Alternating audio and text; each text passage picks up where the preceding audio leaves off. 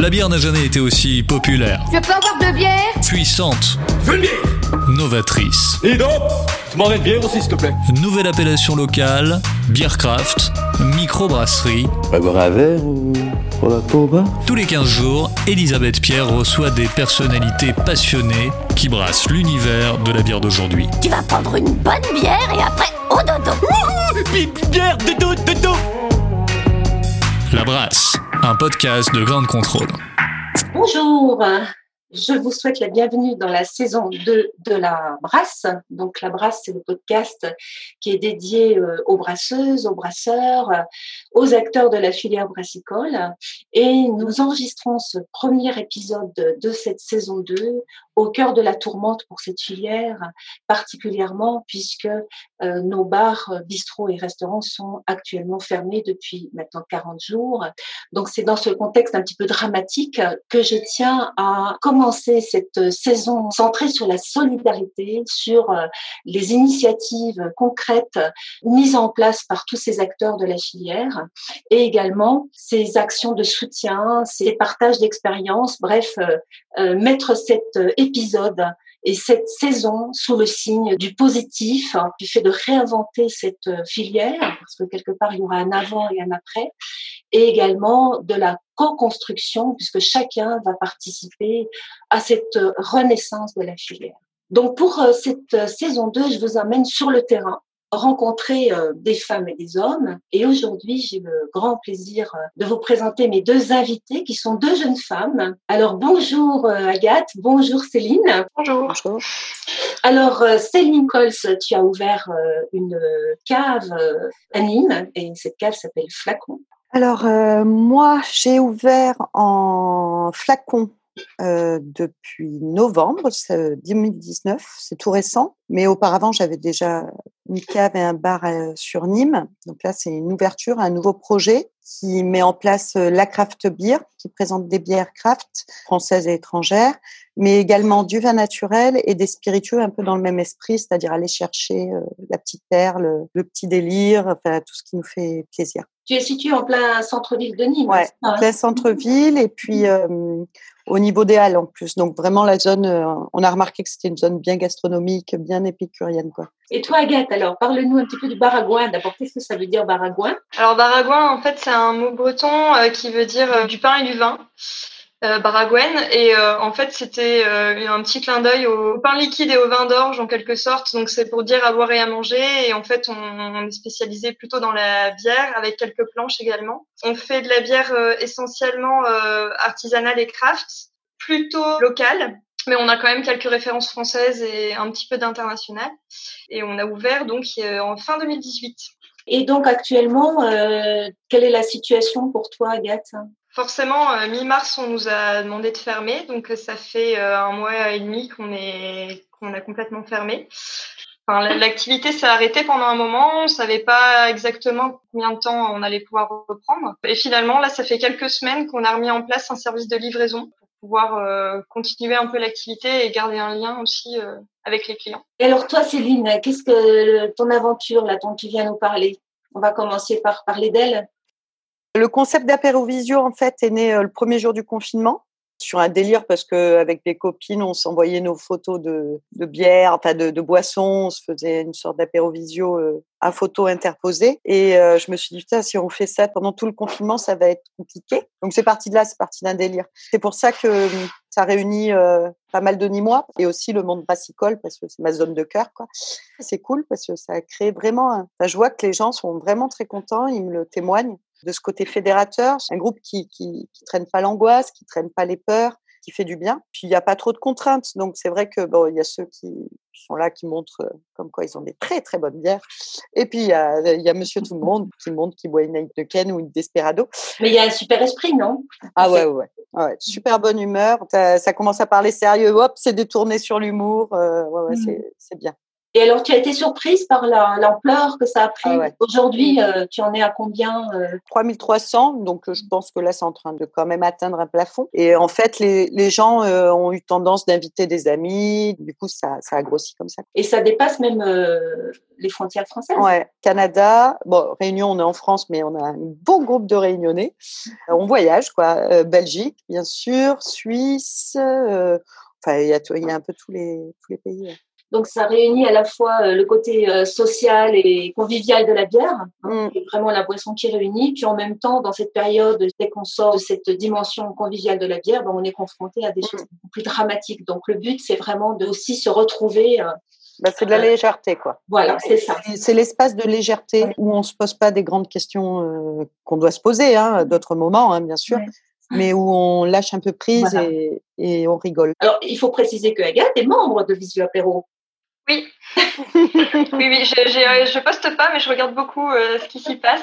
Ouais, on est toutes les trois membres et de fait aussi, on est toutes les trois, bien sûr. Enfin, vous êtes toutes les deux membres du, cercle Biarissima, des membres actifs d'ailleurs. Hein.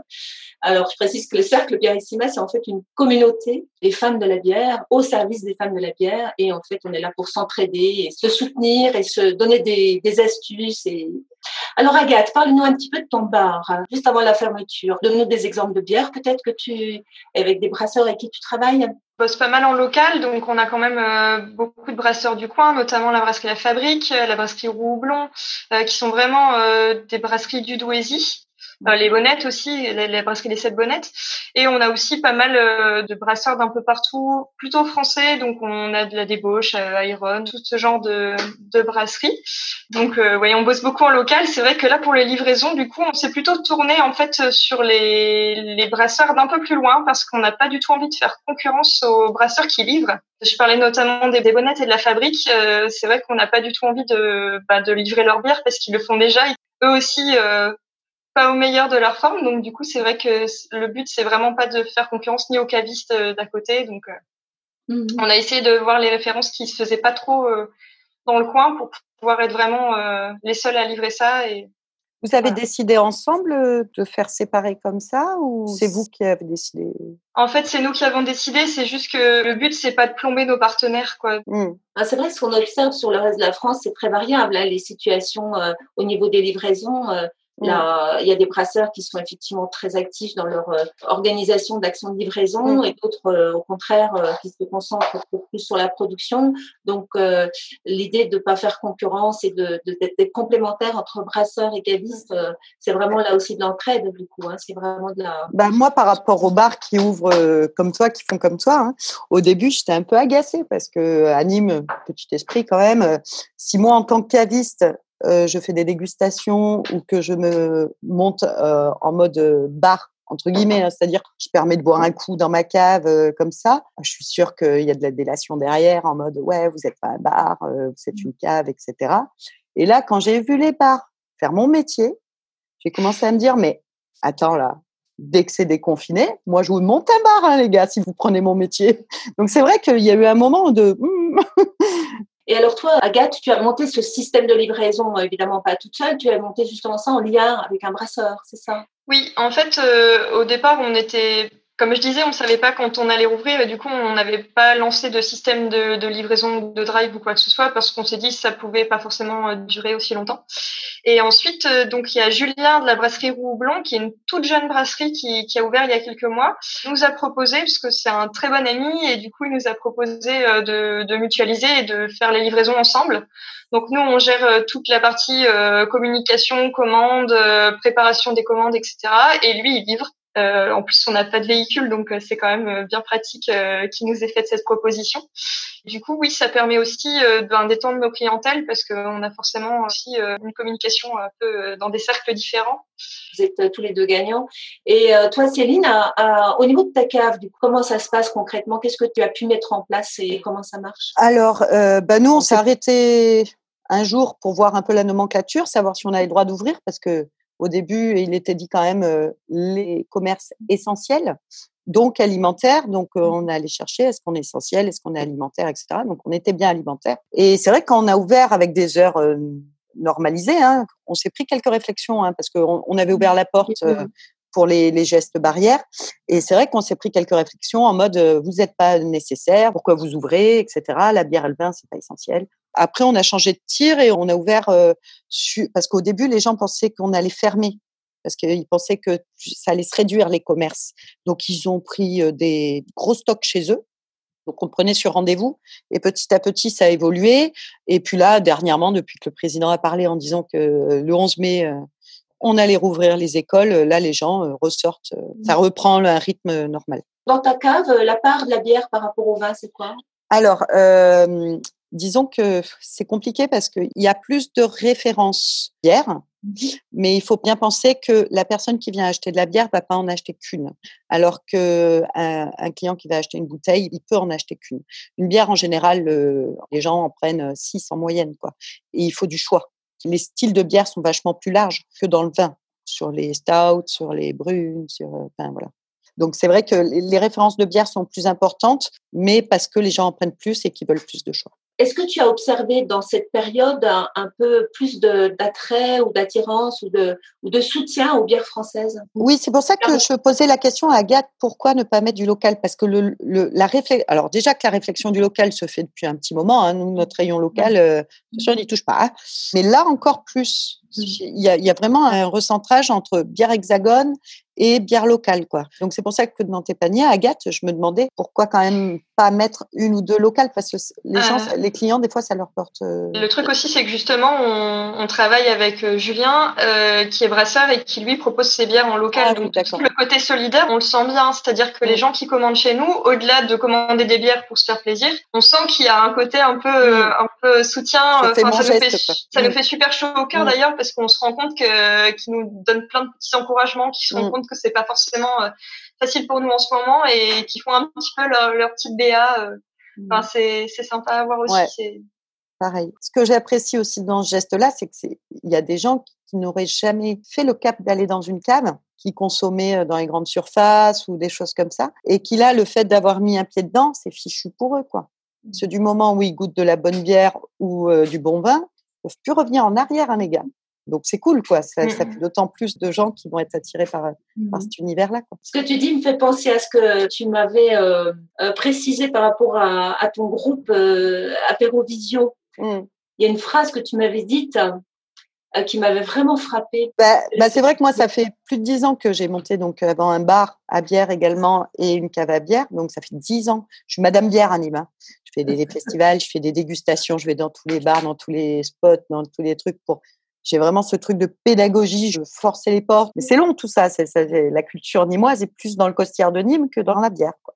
Et là, le confinement, euh, grâce à Visio Apéro quand même, euh, a déclenché un engouement et une envie de découvrir toutes ces bières avec ces illustrations, ces couleurs, puis les brasseurs qui en parlent, tout ça.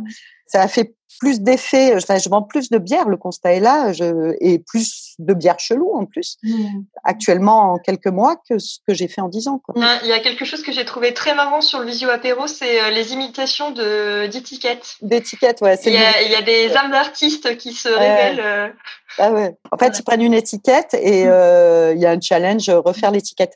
Il y en a, ils sont quand même très très bons. Il y en a deux trois là, ils, euh, ils mettent le niveau très très haut quand même. euh, Agathe, par rapport à ton à ta fermeture, il y a un point sur lequel euh, tu nous avais sensibilisés et puis on est tous très sensibilisés à ça, c'est par rapport aux bars et, et, aux fûts qui sont dans les bars sont donc fermés. La bière en fût, euh, par définition, elle ne se conserve pas. Donc, est-ce que tu peux nous en parler un petit peu? Et puis, qu'est-ce que tu as trouvé comme solution, justement? C'est intéressant, cette solidarité que tu as, dont tu peux nous parler. Oui, alors en plus, c'était la saison où on commençait à avoir les terrasses. Donc, on avait euh, une cave qui était complètement pleine de fûts parce que bah, c'est une grosse période. Et euh, en plus on en avait percé quelques-uns juste avant euh, l'annonce euh, de, de, la fermeture parce qu'on a été averti en plein service quatre heures avant quoi. Donc du coup bah, les bières qui ont été percées on a essayé de les liquider le plus possible le soir même si on n'a pas forcément réussi à tout finir. Et après c'est vrai qu'on a des fûts qui étaient un peu plus sensibles que d'autres euh, parce que les dates de péremption euh, sur les fûts sont plus courtes. Du coup, on a plein de fûts qui vont plus être bons, et même s'ils sont conservés au frais. Et c'est vrai que c'était un problème parce que ça représente des pertes assez importantes. Je pense qu'il y a énormément de bars qui sont dans ce cas-là. Et du coup, euh, on a eu une proposition de la part du Belmar Café, donc ils sont à Bayeul. C'est pas tout à fait des concurrents parce qu'ils sont assez loin de nous, mais ils ont pas forcément d'intérêt à nous aider à la base et euh, qui nous ont proposé parce que euh, le Belnar Café euh, appartient à Brasserie Belnar et ils nous ont proposé d'embouteiller nos fûts.